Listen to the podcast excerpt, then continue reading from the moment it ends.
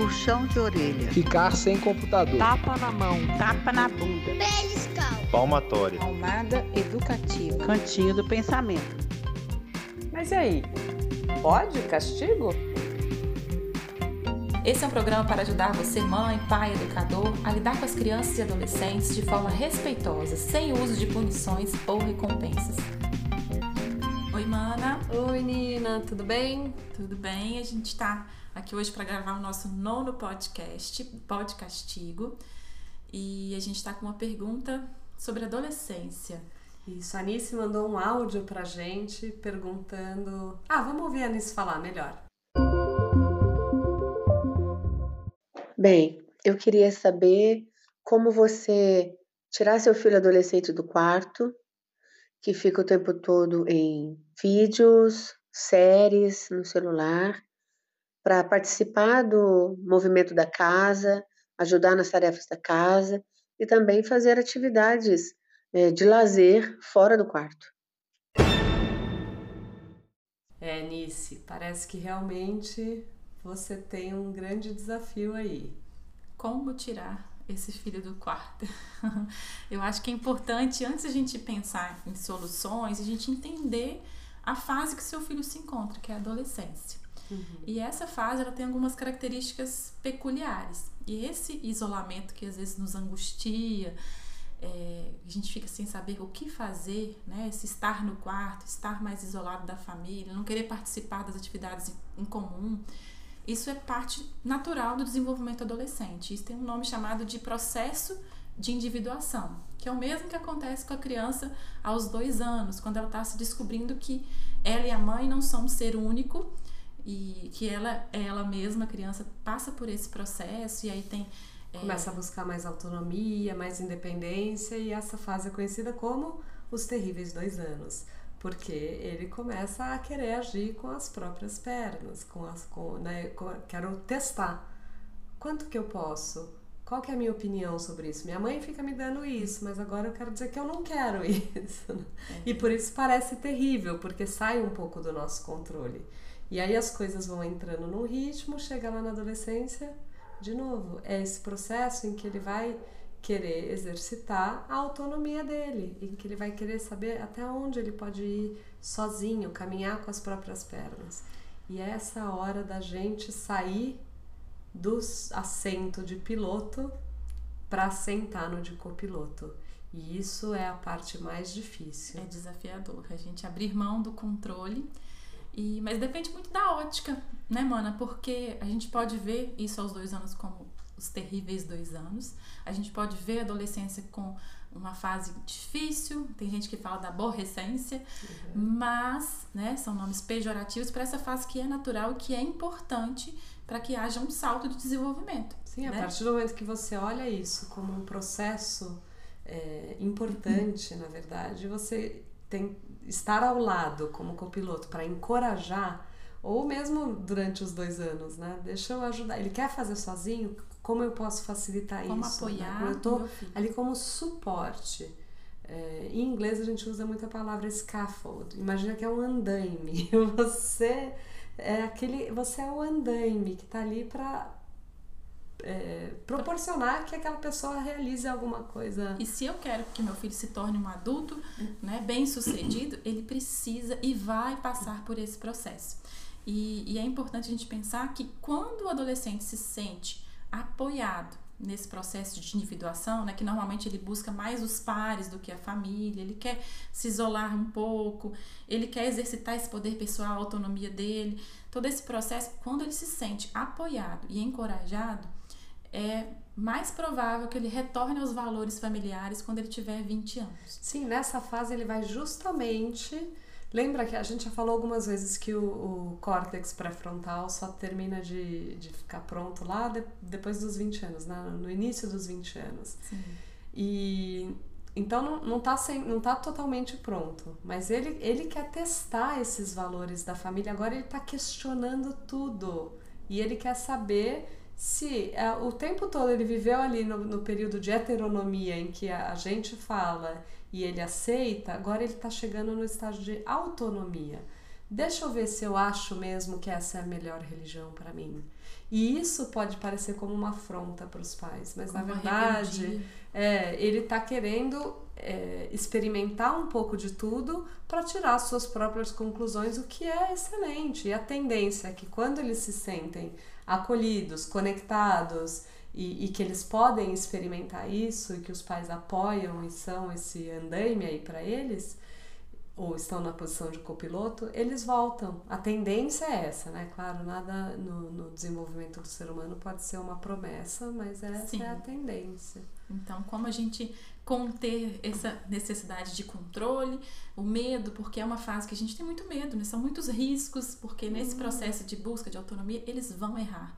Mas nós também fomos adolescentes, nós tivemos, passamos por esse processo e a gente errou e aprendemos com os nossos erros. E a fase adulta vai chegar É, nisso. Lembre-se de que é uma fase mesmo. Não, Não dura falando isso para minimizar, mas é que quem o seu filho é na adolescência não é quem não é permanente, não é quem ele vai ser como adulto.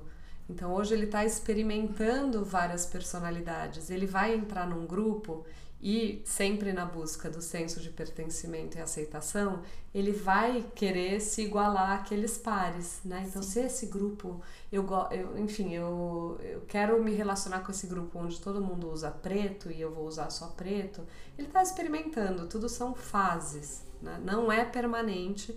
Tente se lembrar, Nice e todo mundo que está ouvindo, os seus segredos da adolescência. Quanta coisa você fez que hoje talvez você se envergonhe e talvez por isso você esteja tão eh, zelosa pelo seu filho adolescente de não querer que ele passe, mas esses erros é através deles que a gente aprende. É óbvio que a gente tem que zelar pela segurança, pelo bem-estar, pela, né, para que eles não se coloquem em coisas muito arriscadas, porque o adolescente acha que ele é invencível e imortal, que pode né? tudo. que ele vai ser assim para sempre. E mas esse poder que eles têm é muito bom, né? Quem é, você acha que você pode mudar o mundo? É nessa época que você tá com essa com essa garra, com essa vontade de fazer as coisas. Então, se a gente puder apoiar para que eles explorem Usem esse isso poder pessoal para o bem. pro bem, né?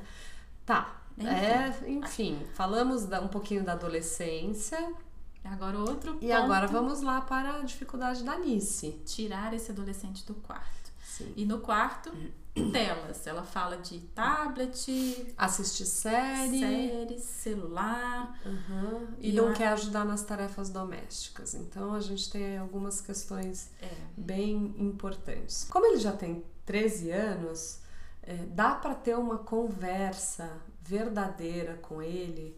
Não sei nem se você já tem o hábito de fazer reunião de famílias, eu não vou me delongar nesse, nisso aqui, porque você pode procurar num outro. No último, até no último podcast tem reunião de família, tem um post lá no nosso blog sobre reunião de família, você pode ir lá. Se você não faz, não tem problema. Mesmo assim, você pode chamar ele para uma conversa honesta. Né? É, trazer é, alguns artigos para ele, a, a notícia simples que ele possa ler e falar assim: olha, filho, eu estou preocupada com você porque eu ando lendo muita coisa sobre os impactos que o excesso do uso de telas, de celular, disso daquilo causa no desenvolvimento de uma pessoa. E, e mostrar isso para ele como uma preocupação genuína que você tem com ele, por amor. A tal da mensagem de amor está sempre clara. E fala assim: Eu gostaria que você lesse para a gente conversar. Você- é, tudo bem? É uma preocupação real. E aí, depois, juntos, vocês tentarem negociar quanto tempo seria razoável. Você pode entrar na, na Organização Mundial da Saúde e procurar qual que é o tempo de tela adequado para essa faixa etária. Se eu não me engano, são dois, duas horas Duas horas. por dia quebradas, né? Então, pensar em estratégias junto envolve ele nesse processo, no sentido de que você está preocupada, porque de fato isso é uma, uma realidade nova, que você não viveu e que você está estudando para tentar entender melhor. E ele vai se sentir assim: nossa, minha mãe se importa comigo, isso faz sentido. E na hora que vocês negociarem, a chance dele é, manter esse acordo por ter participado de todo o processo é muito maior. Pode ser que mesmo assim ele, ele né, é, porque tem a questão do vício, tem a questão de não Sim. conseguir parar, é, natural, ou o hábito mesmo, ah, só mais um pouquinho. Né? Aí é a hora de você entrar e ser firme e gentil e falar qual foi mesmo o nosso combinado, o que nós conversamos sobre isso, mas essa primeira conversa, é, olho no olho, honesta, Deixa ele trazer o ponto de vista dele, o que, que ele Sim, acha. Qual a sugestão que ele tem o que, para. que, o que, que você sente a respeito disso? Como, como que você acha que isso tem impactado na sua vida? De repente ele, ele- não sei, né? A gente não sabe, mas de repente ele tá ficando gordinho porque ele tá muito sedentário. De repente é, ele tem tido dor de cabeça. A gente não sabe, mas pergunta para ele, né? Que isso tem trazido de benefícios ou de consequências não tão boas assim para você na sua vida? É, e a gente enxergar a tecnologia, porque é, eu tenho trabalhado com algumas famílias é, que têm adolescentes. É, lá no meu trabalho a gente tem um grupo de pais de adolescentes. E eu vejo muito, mano, essa questão nostálgica mesmo, de querer voltar a um tempo em que a tecnologia não é um problema e que na minha época era muito melhor. E às vezes a gente vem com esse discurso para adolescente, ele, ai que saco, né? Fala, Porque "Ah, essa época não é a época dele. é, porque na minha época eu não precisava de telefone. Eu não sei por que, que você. Então, assim, a gente não criar resistência, né, quando a gente for abordar esse tema, a gente se conectar. A gente precisa é, se conectar com esse- essa nova geração, que a tecnologia é inerente, né? A, a tecnologia veio para ficar, ela não vai sair, né? A gente tem É- que é um- acreditar. um movimento sem volta. Não E- tem volta. Agora a gente tem que aprender de fato a usar ela com responsabilidade e parcimônia. Porque, de fato, ela modifica o nosso comportamento. né? Modifica o desenvolvimento do cérebro, ela tem vários impactos que, que não são bons para a saúde. Pode até criar dependência. Exatamente. Inclusive tem um autor, ele se chama Peter Enders, e ele dá um nome que hoje nós somos híbridos, porque antes a gente conseguia delimitar o tempo que a gente estava online e offline. Porque antes eu tinha que me dirigir ao computador, eu tinha que acessar a internet, muitas vezes de escada, que demorava um tempo. Então eu conseguia separar o tempo on e off. O computador não era móvel e Não era móvel. não tinha no celular. E né? hoje isso está tudo muito, muito misturado, porque está na nossa mão. A gente está online, conectado o tempo inteiro. Isso vai influenciar o nosso comportamento, mas a gente tem que entender que toda tecnologia ela, ela pode ser vista como um fardo, mas também como uma bênção, né? Tem esse di- ditado aí, toda, trans- toda novidade, toda mudança tem o ônus e tem o bônus. Sim, agora é bom até que você trouxe isso à tona, essa questão de sermos híbridos, né? Somos, inclusive nós adultos. Então, é, não sei se é o caso da Nice, Nice, você, cabe a você avaliar, mas nós somos modelo disso para os nossos filhos também. Quanto de tecnologia você usa? Então, se você sentir que você não está sendo um bom modelo de uso de tecnologia para o seu filho, Aí você, naquela conversa honesta que você vai ter com ele, vai falar, inclusive eu tô preocupada, eu percebi que eu uso muito mais do que eu gostaria. E a gente vai combinar juntos algumas regras que vão valer para os dois, para toda a família, para o pai também. Então vamos criar uma, uma área é, ou momentos do dia em que é, livre de tecnologia. Isso é Então, e normalmente eu- os especialistas indicam que os quartos sejam livres de tecnologia, ou seja, não ter TV no quarto, não ter, é, não dormir com o celular. Se você usa ele como despertador, coloca ele no modo avião, vira a luz para baixo, porque essas luzes atrapalham a qualidade do seu sono. Não usar nenhum tipo de tecnologia de tela, pelo menos meia hora antes de dormir. Tem alguns mais radicais que falam duas horas antes de dormir. Mas pelo menos meia hora. E aí vocês juntos vão ter que Criar criar, essas essas regras regras que vai valer para todo mundo. Isso que é o principal. Porque aí ele não vai sentir é, que ele tá é, injustiçado. E, e é importante que seja um processo de construção, porque se você tentar impor, ou então tentar negociar todo dia, que hora que tá bom de usar, que hora que não tá bom, isso desgasta muito. Lá em casa, com as meninas, é, com as meninas não, com a Alice, né? A Luísa ainda tá free de tecnologia, mas a Alice ela já tem a necessidade de ver o desenho, de às vezes pegar o celular para assistir um vídeo. E, e era muito desgastante quando a gente não tinha uma regra clara e estabelecida com todo mundo, porque a gente fala, já, já tá bom, né? Já assistiu demais, então eu tinha que negociar todos os dias e aí era muito ruim. Então, quando a gente trouxe para a reunião de família, a gente fez um acordo, estabeleceu o horário livre, né? Ela tem direito a uma hora de tela por dia e é melhor que nem use, mas se for usar uma hora. E aí a gente divide, ela pode ter dois tempinhos de meia hora que ela pode usar ou no celular ou na televisão. E aí ficou claro, ficou transparente, ela concordou. Às vezes ela fica chateada porque né, o tempo parece que foi curto, mas ela combinou, ela construiu a regra em conjunto. Sim. Na mesa, a gente tem um cestinho de celular, a gente tem um cantinho lá na casa que na hora da refeição e às vezes ela é a melhor polícia para identificar. Olha, não pode, mamãe. Às vezes eu esqueço, tô com o telefone na mão e ela que me lembra. Então, assim, quando eles participam, né? Se você envolver o seu filho, mesmo ele sendo adolescente, eles têm uma Não, resistência principalmente mais, sendo, principalmente, né? Você é. pode envolver, ele vai entender. Ele vai entender, você mostrando essas preocupações, como a Mariana falou, né, de, de, quais riscos isso traz, de como que isso prejudica o desenvolvimento dele, as relações sociais que ele estabelece que precisam ser além das telas, por mais que elas estejam ali também, né? Não dá para negar as redes sociais, os contatos que ele tem estão ali nas telas, mas é, eu acredito que ele vai tender a colaborar mais. Aí o que, que, pode acontecer, Nice? Você limitou, né? Vocês combinaram que ele vai usar só duas horas por dia. Pode acontecer dele não saber o que fazer.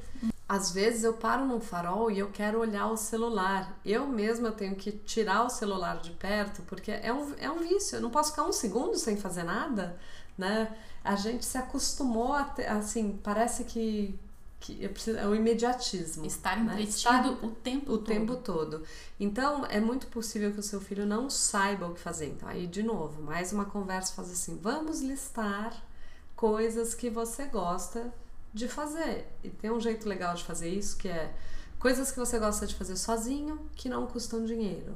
Coisas que você gosta de fazer em companhia que não custam dinheiro. Coisas que você gosta de fazer sozinho que custam dinheiro e em companhia que custam dinheiro. Por que isso? Ele pode botar, ah, eu gosto de ir no, no cinema com os meus amigos. E nem toda hora ele vai poder, só porque ele não está usando o celular, ir ao cinema ou ir num restaurante com um amigo. Tem que ter esse equilíbrio. Mas fazer essa lista junto é, é legal para ver até.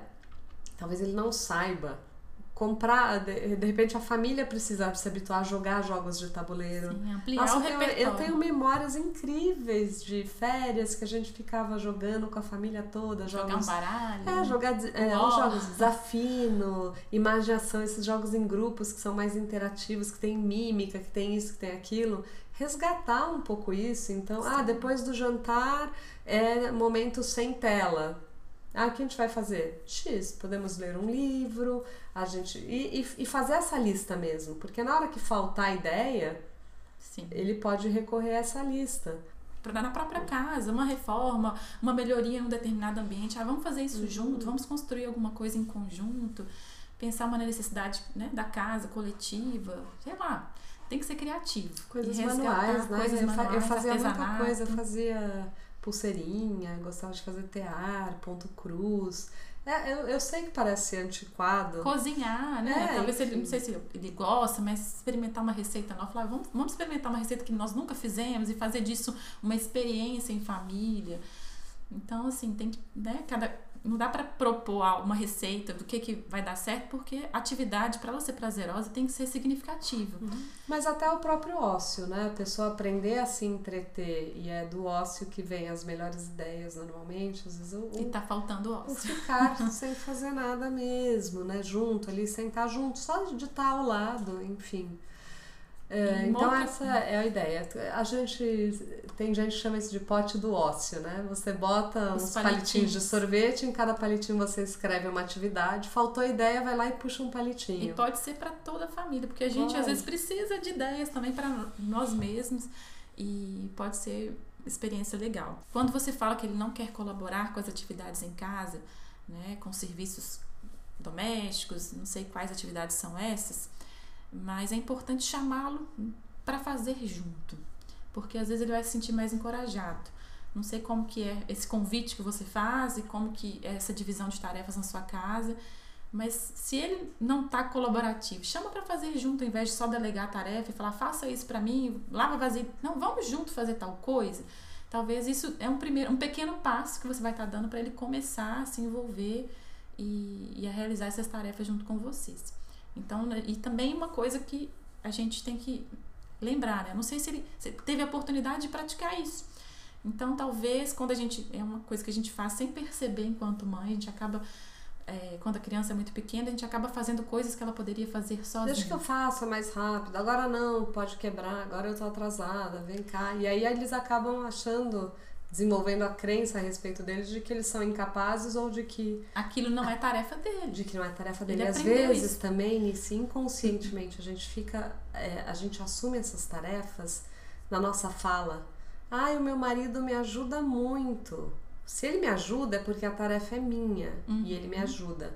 Ah, você não ajuda em nada em casa, cobra Na do filho tarefa. A tarefa é minha. Então eu tô assumindo essa tarefa como minha. Cuidado, às vezes é- eu sei que são detalhes, mas esses detalhes vão passando mensagens é, que vão criando um significado aí. Seu filho vai significando isso aí na cabeça dele de que a tarefa é da minha mãe, então, portanto, eu ajudo se eu quiser. Ela não me ajuda na minha lição de casa. Ela não me ajuda, que é a minha responsabilidade. A casa é de todo mundo.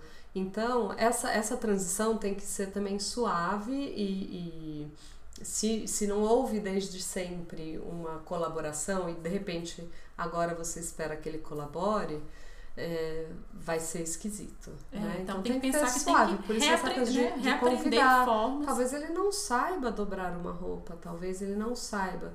E aí tem uma outra ferramenta da, da disciplina positiva que chama Decida o que você vai fazer. Que você pode comunicar, por exemplo, para os filhos, para o marido, para quem você quiser, o que eh, você decidiu fazer com relação a algo que te incomoda. Então, por exemplo, eh, eu vou lavar, as, as roupas serão lavadas, não precisa ser você, toda eh, segunda e quinta de manhã. As roupas que não estiverem no cesto não serão lavadas.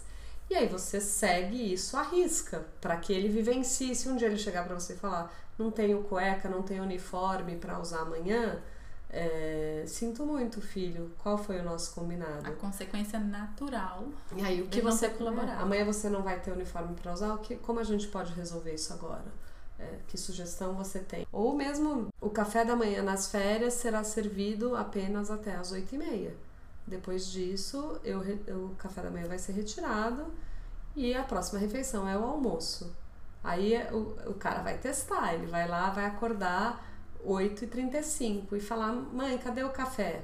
Qual foi o nosso combinado? Sem, sem dizer, ah, eu avisei, bem feito, não é isso. É, é ah, filho, já são 8h35, 8h30, eu tirei a mesa, conforme nós combinamos. Ah, mas não sei o que você quer. Eu tenho certeza que você pode esperar até a hora do almoço. E aí, se ele quiser ele mesmo se servir, pegar uma coisinha aqui, outra ali, se você, enfim, achar que é tudo bem, tudo bem também. Exatamente. É, mas você tirou isso, e aí, já, aí quem vai lavar a louça é ele. É, tem gente que faz é, o sábado da faxina. Quem mora no exterior, principalmente, que não tem essa cultura Essa de ter uma, uma pessoa de uma pessoa ajudando a cuidar da casa, que não é comum mesmo. Tem isso, ah, a gente vai fazer é, hoje, a gente vai fazer todo mundo um mutirão de faxina, organizando a casa, todo mundo, né? E aí, quando terminar, a gente vai fazer alguma coisa legal. A gente vai naquele restaurante que todo mundo adora, ou a gente vai. Mas a casa é de todo mundo e ele precisa sentir que é de todo mundo. Talvez, vezes isso é uma mudança de cultura, porque realmente sem isso não querer, a gente transmite a mensagem de que a casa é responsabilidade da mãe, principalmente. Isso é muito Isso. uma, uma cultura muito enraizada aqui no, no nosso Brasil e a gente tem que ir mudando e são as pequenas coisas, né? Envolver esse adolescente. É, e por fim, Nisso, uma outra dica que me veio à mente aqui agora, retomando ao assunto da tecnologia, é que, como eu disse, tudo tem seu lado bom e lado ruim. E como a gente aproveitar isso, né? Já que seu filho ele tem prazer em estar nas telas e é, já saíram algumas pesquisas que mostram que a maior parte do tempo que os adolescentes, as crianças passam em frente às telas é consumindo conteúdos. E a gente pode lembrá-los de outras possibilidades de usar as redes sociais, de usar a internet, que é produzindo conteúdos. Então, sei lá, criar um blog onde ele possa colocar suas opiniões sobre determinado tema. Se ele tem um hobby preferido, ele pode sei lá, produzir algum vídeo sobre isso e postar nas redes sociais, ele pode produzir conhecimento que seja útil para as outras pessoas, fazer algum tutorial, criar coisas para poder ajudar outras pessoas, enfim, fazer movimentos nas redes. Então, pensar em projetos em comum que envolvam o uso da tela, mas com um propósito e com utilidade, porque o que é ruim das telas é essa passividade e ele está ali consumindo, consumindo, não, né, não tem uma interação é, legal com as outras pessoas e como usar isso para o bem. Então, essa parte de produzir conteúdo pode ser uma boa, pode ser uma forma de vocês se conectarem, ter um tempo juntos, fazer um projeto juntos nas telas, mas com propósito e com utilidade. É isso. Espero nisso que a gente tenha trazido alguma coisa que seja útil para você e para sua família e para todos que estão ouvindo o Pod Castigo. Eu sou a Mana Bosque. E eu sou a Nina Magalhães. Nós duas somos educadoras parentais certificadas pela Positive Discipline Association e vocês podem encontrar todo o nosso conteúdo no nosso site www.podcastigo.com.br. Até a próxima. Obrigada.